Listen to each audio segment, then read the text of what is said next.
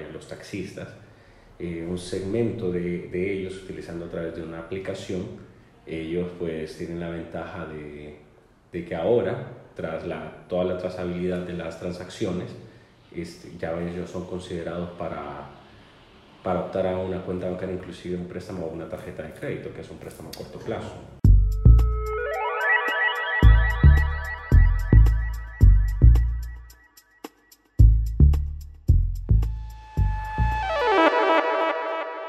Hola a todos, bienvenidos a una nueva edición de Perspectiva Tech. Hoy vamos a hablar del tema fintech. Tenemos un invitado Fernando Hernández, Wilfredo Salgado que va a morar conmigo, Mauricio Caría su presentador.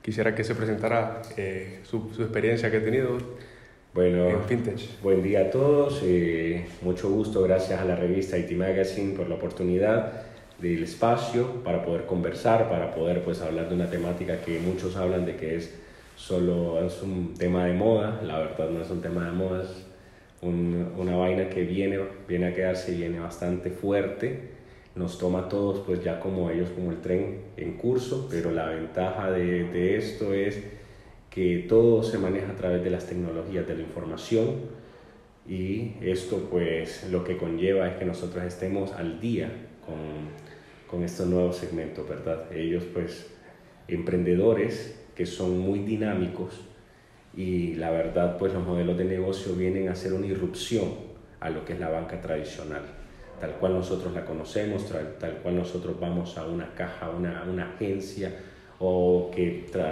quizás trasladamos las barreras con el tema de la banca en línea, eh, autenticación con huella en las bancas en línea. Ellos ya han cursado toda esa etapa sin necesidad de tener la antigüedad que tiene, una, que tiene la banca. Ellos son más dinámicos, son más ágiles, lo que a nosotros, pues como instituciones públicas, eh, nos lleva a, agarrar ese tren, a tomar ese tren y ser más dinámicos. Para eso está el Comité FinTech Innovaciones Tecnológicas de la Comisión Nacional de Bancos y Seguros.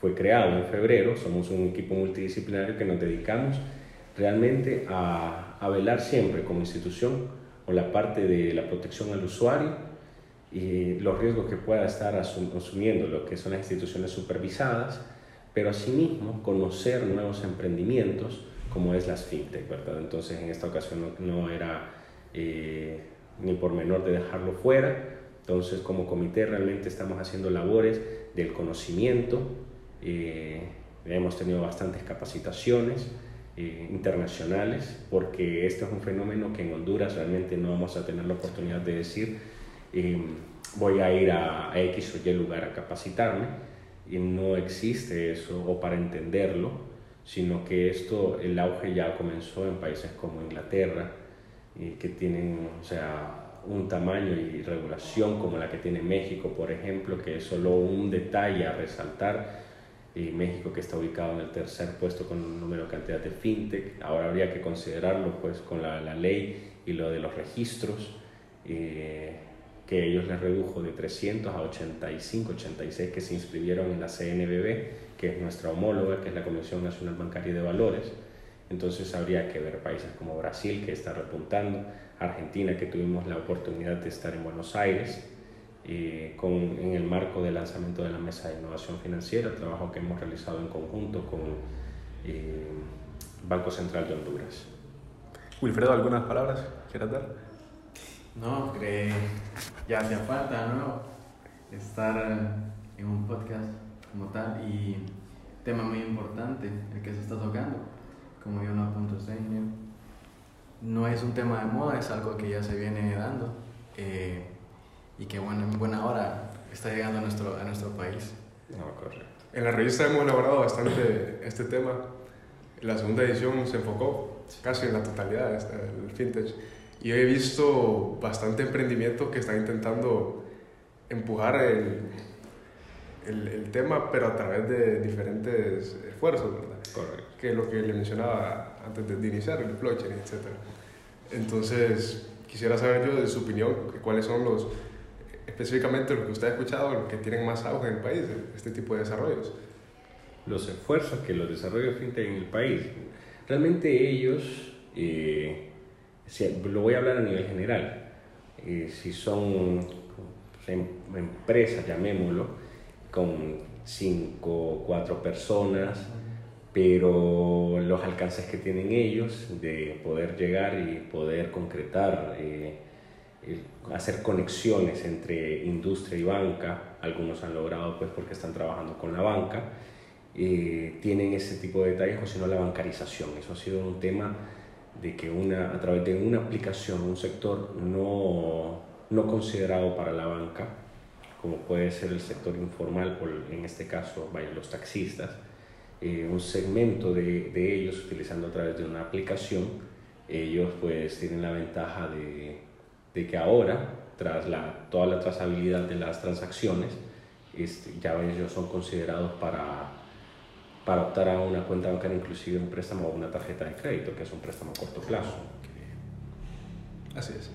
Eh, ¿Diría usted que los retos más grandes de, de estos esfuerzos de iniciativa son de, de la institución, de la falta, la falta de, reglas, tal vez, de leyes que, impulsen una estructura de, esta, de este tipo? Ahí te doy toda la razón, porque la ley, muchas veces cuando nosotros hablamos ley, nos encasillamos a que la ley restringe, pero debe existir, y eso es un reto que también nosotros lo asumimos como institución, como comité, en la cual de que, eh, al igual de que tenemos que ver cómo ellos van creciendo, también cómo protegemos los intereses de, de, de, los ciudadanos, de los usuarios financieros, eh, protegiéndolos, ¿verdad? Entonces, pero tampoco eh, coartando el crecimiento de estos emprendimientos. Entonces, las leyes tienen que ser en pro de impulsar. Tampoco deben de ser totalmente restrictivas, pero tampoco deben de ser muy abiertas. Deberían de ser enfocadas en, en la actividad, no tanto o sea, para velar por el riesgo, ¿verdad? verlo de, de, esa perspectiva, no verlo como quien dice finte como tal, sino que ver qué eh, riesgos se está sometiendo una finte por sus operaciones, por sus actividades. Entonces, donde nosotros podamos tener un sustento para decirle a usted, eh, está manejando algún tipo de, de riesgo del cual usted no tiene el conocimiento o el brazo o el músculo financiero para que usted pueda responder en caso de, un, de una catástrofe. Hay una falta de marco legal entonces, Por el momento estamos trabajando en hacer el análisis para, para una normativa, ¿verdad? para regulación, pero eso solo es, por eso estamos conociendo. En este caso nosotros nos estamos tomando el, el tiempo para poder conocer a estos emprendimientos, ver cuáles son, o sea, que ellos nos trasladen qué inconvenientes tienen con la ley. Asimismo, nosotros hemos identificado que todos los emprendimientos tienen una debilidad en el conocimiento de aspectos regulatorios. Entonces, como comité, al, al, al, entender esto, estamos eh, analizando la creación de un hub de innovación que permita a los emprendimientos acercarse a la comisión para poder tener pues, dudas, consultas y ser atendidos. Ya esto ya lo estamos realizando, pero Em, con comentarios no vinculantes, tal vez apoyándoles, entonces donde no, no comprometamos a la institución, pero siempre velando pues por los intereses del público, ¿verdad? También por la imagen como comisión. Una vez pulidos estos engranajes que usted nos menciona, ¿qué, ¿qué sectores en su totalidad se verían beneficiados? Aquí estamos hablando de los sectores que han sido, bueno, la, digamos, la, la banca minorista, las pymes pueden ser beneficiadas, eh, sector agrícola podría, dependiendo de si hay una innovación que les permita, o lugares donde la banca no ha llegado, que estos servicios puedan llegar. Para esto se requiere que también existan comunicaciones, que los proveedores de telecomunicaciones pues abran canales, se expandan, porque a medida se expande la, la, cobertura, entonces estos eh, emprendimientos pueden llegar, ellos dependen mucho de, de, de, ellos, entonces es el sector informal el que se va a ver bastante beneficiado. O sea, ellos van a dar e, ese punto de partida, porque hay algunos que no confían en la banca, inclusive prefieren tener el dinero, digámoslo así, coloquialmente en un colchón o en la casa. Entonces creo que tenemos, o sea, es todo lo tradicional. Inclusive en la comisión estamos también, también haciendo un tema de una transformación eh, digital con respecto a los procedimientos de regulación y supervisión. Se están haciendo los análisis, la gerencia de tecnología de nuestra comisión trabaja arduamente para esto. Entonces nosotros, a través de todo esto, porque tenemos, gracias al apoyo de las máximas autoridades, quienes nos han delegado como comité el eh, realizar todas estas labores y tener todo el apoyo de toda la institución. Entiendo. A partir de esto, de los sectores beneficiados, ¿cuál, cuál diría usted que son los beneficios tangibles, ¿verdad? económicas, socialmente, que podría traer la integración fintech mediante emprendimiento al país?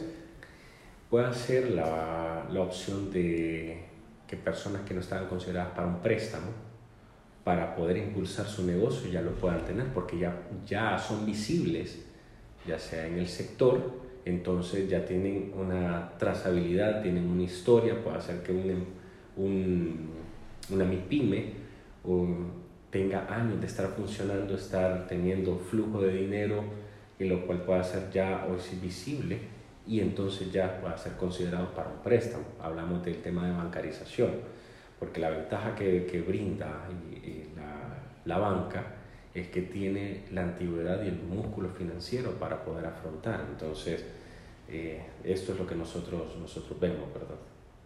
Sí. ¿Qué proyecciones fintech cree que a futuro iremos a tener mayor auge de ellas? Para proyecciones, viendo lo que nosotros en cuanto al análisis que hemos estado realizando, vemos que los pagos y transferencias son los de mayor, ¿verdad? Eh, mayor auge. Son los que, dado que la regulación, porque al momento de estar en proceso de revisión de la INDEL, unos quieren trascender a billeteras electrónicas porque ya están como pasarelas de pagos, pero ellos desean eh, pasar a otro nivel como una billetera electrónica. Entonces, al realizar eh, todo este tipo de, de, gestión, entonces es un proceso de maduración, pero ellos no pueden continuar mientras la norma INDEL pida requerimientos de, de capital bastante elevados. ¿La norma INDEL qué es? De industria de dinero electrónico. Entiendo. Entonces, eh, ¿qué define la, cuál es el paso que tiene que tomar una aplicación de transferencias para convertirse en una billetera electrónica? Tener 30 millones. 30 millones. Exacto, el requerimiento de capital. Entiendo. Ah, entonces se está haciendo la revisión entre Banco Central, porque quien emitió la, la ley de INDEL fue Banco Central, si no me equivoco, en el 2015. Entonces ellos la ven, eh, todos nos han comunicado, los que están interesados por esta vía, a que la INDEL ha sido un tema, un obstáculo. Con eso, liberando, no liberando, modificando la INDEL de, de tal forma de que todos los sectores se encuentren trabajando a un mismo nivel, en la misma cancha, y, y donde nosotros podamos tener un control.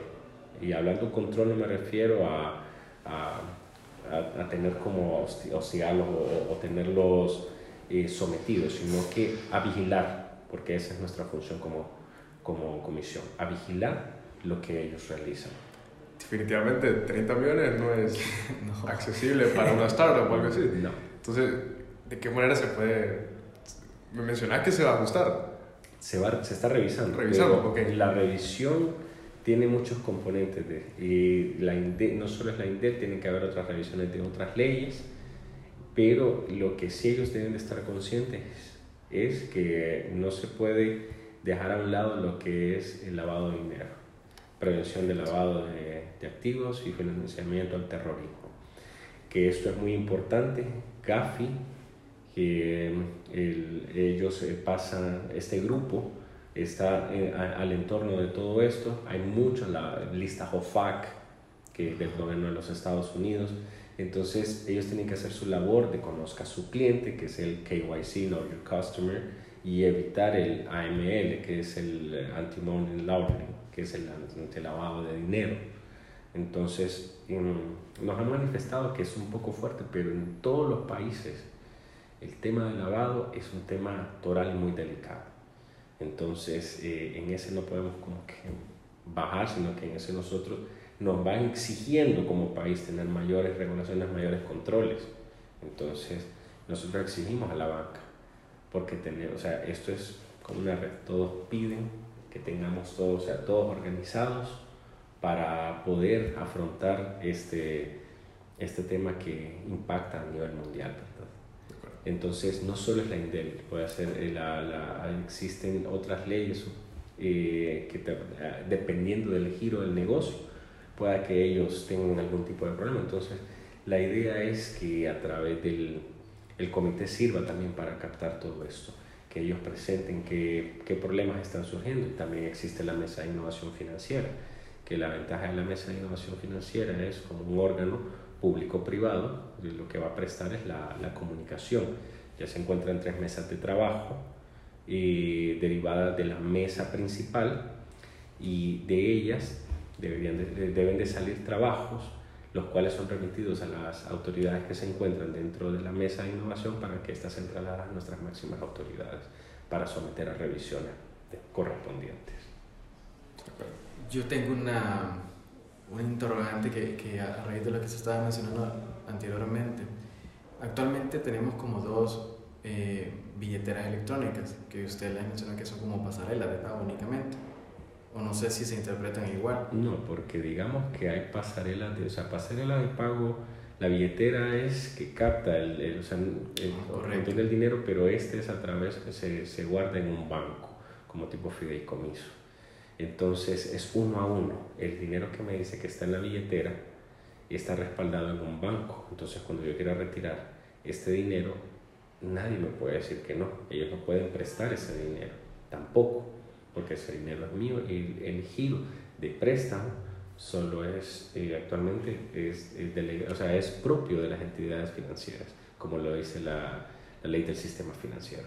O sea que una de las billeteras electrónicas que está, que pertenece a un grupo de telecomunicaciones como tal, esa de tal forma está igual regulada a través de la CNBS. No es que regulada por nuestra vía, sino que son sujetos obligados a través del tema de, de lavado de activos como no existe la figura Correcto. para el tema de la regulación, o sea, nosotros podemos decir, yo me constituyo como una APN, APN, APNFD, entonces a través de la ORMOPRELAF tienen obligaciones para reportar, deben de tener un oficial de, seguridad, de, seguridad, de, um, un oficial de, de cumplimiento. Esto es a través de las APNFDs, menciono, pero yo me constituyo quizás como una financiera, entonces ya caigo dentro de la ley del sistema financiero entonces, pero no existe una figura fintech o innovación que la cual, o sea, la, la, la que le dentro de una ley. Entonces, por eso es que por los momentos no hay una ley, pero si ellos se convierten en una billetera electrónica, ya existe la INDEL. Entonces, ahí sí, al, al, momento de querer hacer operaciones que están dentro de la ley de INDEL, entonces ellos ya, ya trascienden a este tipo de, de, de revisiones, ¿verdad? Ok, gracias por la aclaratoria y esto me lleva a la otra pregunta. ¿Qué papel juega el sector privado en todo este rol? Si hablamos del sector privado como la banca tradicional, y además del conocimiento, además de la seguridad que hoy, bueno, o la confianza que hoy por hoy ellos nos brindan, porque si ocurre algo, un ilícito, un tema de, de clonación, algún ellos tienen como responder, tienen procesos, ya son procesos ya maduros, los cuales llevan un periodo de supervisión de parte nuestra ya donde nosotros hemos estado velando por los riesgos a los cuales ellos se someten. Entonces el papel de ellos es bastante importante.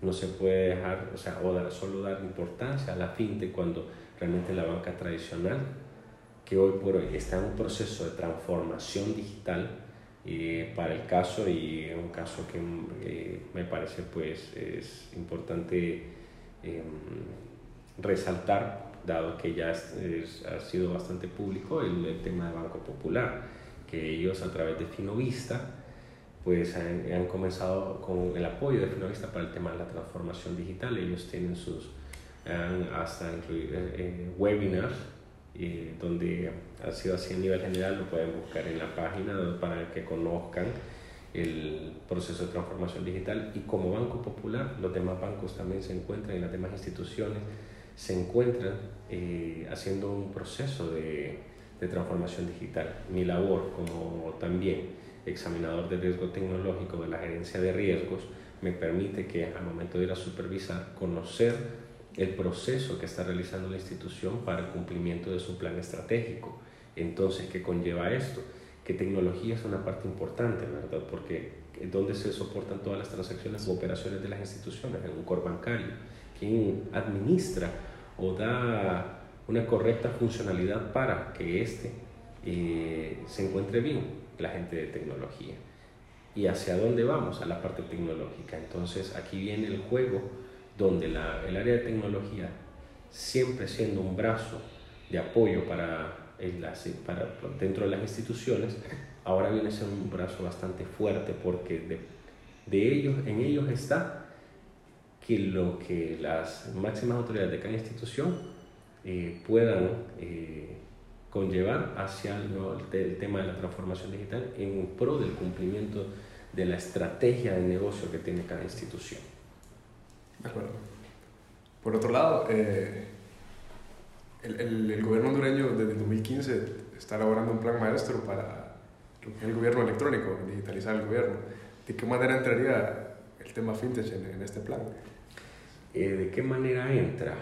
Eh, hay quizás todavía no en el país porque se dedican más las fintech al tema de, de pasarelas de pagos, pero por la experiencia en otros países hay fintech que ayudan al tema del onboarding digital, la identidad digital.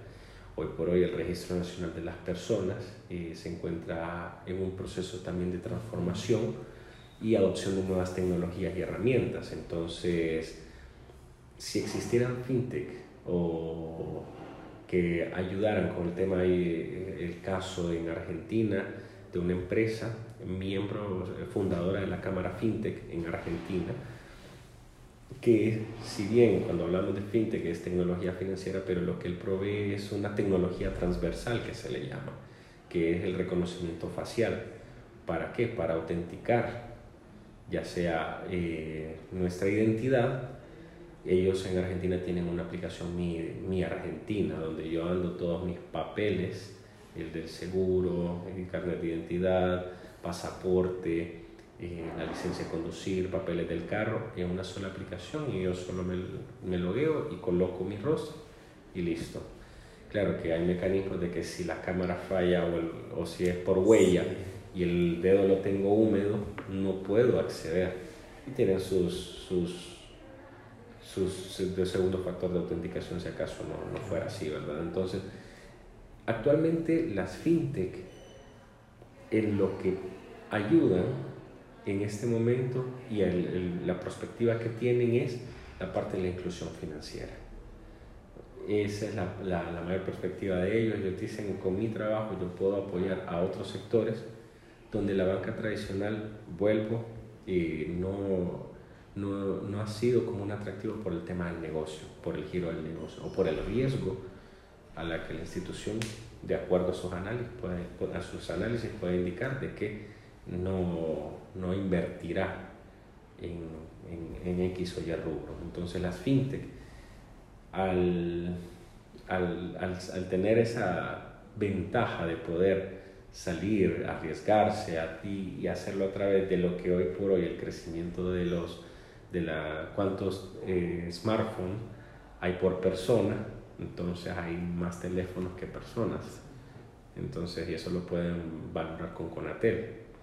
Entonces, si vemos, entonces lo que ellos ayudan es la parte de la inclusión financiera, que para nosotros como comisión también es importante. Existe un comité de inclusión financiera de la mujer. Hay una campaña este año, el 2019, a través de la Comisión de Inclusión Financiera de la Mujer, entonces, donde nosotros, a cada evento que han, que, que han ido otros que se conforman este comité, encuentran lo que es inclusión financiera con tecnología financiera. Entonces, de ahí vemos que van amarrados y que la parte toral y primordial que, del apoyo que pueden realizar ellos, la parte que ayudan por completo a la inclusión financiera. Y más importante, ese, eso es, es que realmente es un tema que, que podemos seguir y seguir conversando con él. Pero a medida que haya más variedad, pueden crearse muchísimo más fintech, no específicamente a un producto y servicio como tal, sino también podemos ver fintech en algún futuro que se dediquen al tema de la seguridad. Mientras una fintech puede apoyarse a otra fintech y al final hacen un producto más robusto. ¿Qué políticas financieras innovadoras se podrían ver implementadas en, esos, en esas nuevas fintech y cuáles cree que serían las dificultades de aplicar las mismas? como políticas financieras innovadoras, el tema de, de, la MIF, la Mesa de Innovación Financiera, como espacio público-privado para, para que se pueda crear la parte de la política pública. Entonces, muchos no creen mucho en el término de política pública, pero si acaso previo a crear, como mencionas, de políticas financieras innovadoras y cuáles podrían verse implementadas, primero tenemos que trascender esa barrera del entendimiento de la política pública, la parte donde el sector eh, privado puede tener interacción de reuniones muy consensuadas con el sector público para establecer lineamientos que permitan la libre competencia, libre y sana competencia. Entonces tenemos, antes de, hablar de lo que me mencionas, tenemos que trascender en eso. La MIF en este aspecto eh, está realizando esto al igual que nuestro comité FinTech. Eh, la MIF como tal trabaja tanto el sector eh, financiero supervisado o banca tradicional que llamamos, con las fintech en conjunto en estas mesas de trabajo, coordinadas cada mesa de trabajo por un miembro de la fintech y un miembro del sector eh, privado. Entonces, para que no exista una rivalidad o que me vean también romper el paradigma de que la fintech es una competencia de la banca tradicional. Desde el momento en que la banca tradicional tiene una institución por requerimiento de capital, de acuerdo a la ley, son 600 millones en Banco Central, eh, no creo que una fintech pueda venir y ser una competencia con respecto a, si hablamos de capitales, el negocio. Ellos van a llegar a negocios donde la banca no ha podido llegar, pero las fintech necesitan del músculo, la, la seguridad y la, la, confianza que hoy por hoy menciono, como ya les he mencionado, genera la banca pero la banca requiere de la fintech para que pueda llegar a sectores donde ellos no han podido llegar y que puedan generar nuevos negocios o nuevos canales de servicio y quizás transformar modelos de negocios. Entonces viene a ser un tema disruptivo, ya no es una competencia, sino que es que ambos coadyuvan para la banca está muy claro que la idea es la, inclusión financiera a través de innovación y las fintech, que ya por su naturaleza son innovación, que pretenden que su negocio crezca donde la banca no ha podido. Entonces esto permite la inclusión financiera. ¿Podríamos contar cuáles son esos sectores a los que la banca no llega por X o Y razón? Digamos, te pongo un ejemplo por mi experiencia también en la banca, porque yo trabajé en el sector financiero, en el sector supervisado el costo para, no te sabría dar el, dato, exacto a la fecha, para colocar una agencia eh, en un pueblo, tiene costos muy elevados porque tiene el tema de tanto de la construcción de los requerimientos de seguridad que debe tener, seguridad física, seguridad lógica, el equipo, el personal. Solo colocarlo y quizás que la trazabilidad sea muy baja, hay pérdida para la banca. A la banca esa parte no le interesa pero una fintech que a través de un teléfono puede llegar a lugares muy remotos y evitar el desplazamiento de que una persona diga tengo que ir a un banco y tengo que trasladarme tres horas para ir a una agencia, donde solo agarra su teléfono móvil, hace una transacción, ejecuta a través de alguna aplicación y él no aprovechó su tiempo, su día, no lo desperdició en tres horas de ida y tres horas de regreso un día completo para ir a la banca para que le digan, me den un documento. Entonces esto entorpece el proceso quizás de una apertura de una cuenta, quizás el de una eh, liberación de un préstamo. Entonces todo ese tipo de temas debe ser más dinámico y con eso tenemos que apoyar a la población. Y eso lo están realizando y eso es lo que se pretende realizar, mejor dicho, la, la, la y la banca sí ya muchos trabajan con, con fintech, inclusive con fintech nacionales, para hacer temas de negocio. No puedo dar los nombres por diversos motivos porque eso ya es de ellos, pero sí existe que bancos hondureños trabajan con fintech hondureñas. Esa es la ventaja. Están buscando esa omnipresencia, si no tengo mal entendido el término, ¿verdad? Que sea esa extensión de la sucursal hacia el dispositivo móvil, por ejemplo, en el, caso que usted nos expuso. Correcto, ellos lo que pretenden es, aquí es ganar, ganar. Correcto. Yo gano con el banco y la robustez y yo, el banco va a ganar mis clientes, pero a través de cobramos una comisión donde nos veamos beneficiados y donde no eh, perjudiquemos, porque también tiene que ser una sana competencia y libre, libre mercado. De acuerdo. Considerando las tendencias que usted pueda manejar, yéndonos al futuro, ¿qué diría usted o cuándo podría ser el momento donde nosotros miramos una integración verdaderamente revolucionaria en la operación diaria del hondureño? Algo que usted diga, pucha, esto cambia totalmente los paradigmas que se manejan actualmente respecto al manejo del dinero. Créanme que muchos hablamos de dinero electrónico y dinero electrónico lo venimos haciendo desde que tenemos las bancas en línea, la banca, la banca electrónica. Eso al final es dinero que está depositado en una, en una cuenta, pero lo movemos de forma electrónica. Hemos dado un primer salto. Las fintech vienen a revolucionar hacer que procesos que eran más complejos se vuelvan más eh, fáciles, si le podemos llamar. La integración a, o en el cuánto tiempo, al menos en Honduras es un mercado incipiente, o sea, un mercado en crecimiento. Entonces, al ser un mercado en crecimiento y mientras no exista ley que permita la sana competencia y también ley que no restringa y que vele por los riesgos, ¿qué te puedo decir? No sé si me gustaría ser un romántico y decirte que quizás en unos dos, tres años, pero puede ser de qué tarde, de que sabemos de que también tenemos que ver la cultura de nuestro país, puede hacer que esto pueda ser más, eh, hablando por las generaciones, los millennials, la generación Z, a medida va pasando el tiempo, las generaciones van siendo más tecnológicas, entonces van dependiendo menos de los procesos operativos y lo que hoy por hoy nosotros tocamos con un papel, pero que siempre debe estar ahí como porque es un requisito, pero si hay alguna forma de que sea más fácil, como un expediente digital, que esto es lo que mencionabas del gobierno digital, de, es el trascender también del gobierno. Entonces aquí no solamente tenemos que ver qué va a hacer la fintech, qué va a hacer el banco, hay un actor como el sector público que también tiene que pasar por, por ese, ese proceso. Parte del Registro Nacional de las Personas, que es un actor bastante fuerte dentro del ecosistema, dado que ellos se encuentran trabajando para poder tener la data de todo el pueblo hondureño, ya con huella digital, una nueva identidad, o sea, procesos ya más rigurosos en cuanto a seguridad y donde las instituciones puedan consumir eh, los recursos para poder tener la información, no conectarse a la base de datos directamente, sino que consumir los recursos que el registro les pueda permitir. Eso si acaso como un ejemplo.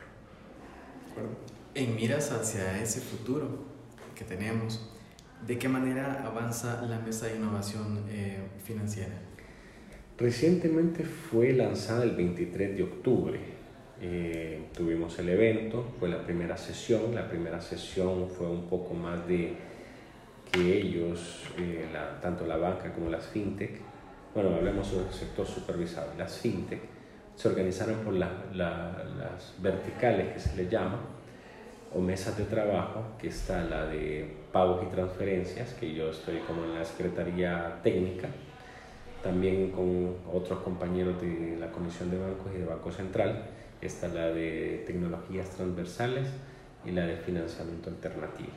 Entonces, de acuerdo al giro del negocio, tanto de la supervisada como de la fintech, ellos pueden elegir en cuál están, inclusive pueden estar en las tres sin ningún tipo de problema, porque quizás como, como eh, institución financiera o como fintech tengan la visión de hoy estoy aquí, pero mañana quiero pasar a un plano donde yo ya pueda tener eh, algún tema de conocer del tema de tecnología transversal, lo que mencionabas, cómo integrar una fintech que brinde servicios de seguridad eh, informática con otra que brinde el tema de los pagos. Y esto es muy común en otros países y yo sé que aquí eso sí se va a dar de que exista la, la, la comunión, la sana competencia, que podamos decir que dos fintech, que una fintech trabaja con otra porque provee un servicio y que estas a su vez trabajen con una institución financiera. Perfecto. De acuerdo. Considerando el avance que ha tenido Honduras en este aspecto, eh, en muchas tecnologías se maneja que nosotros estamos atrasados. Pero ¿Podría decir usted que, que, al menos en la fintech estamos adelantados o...?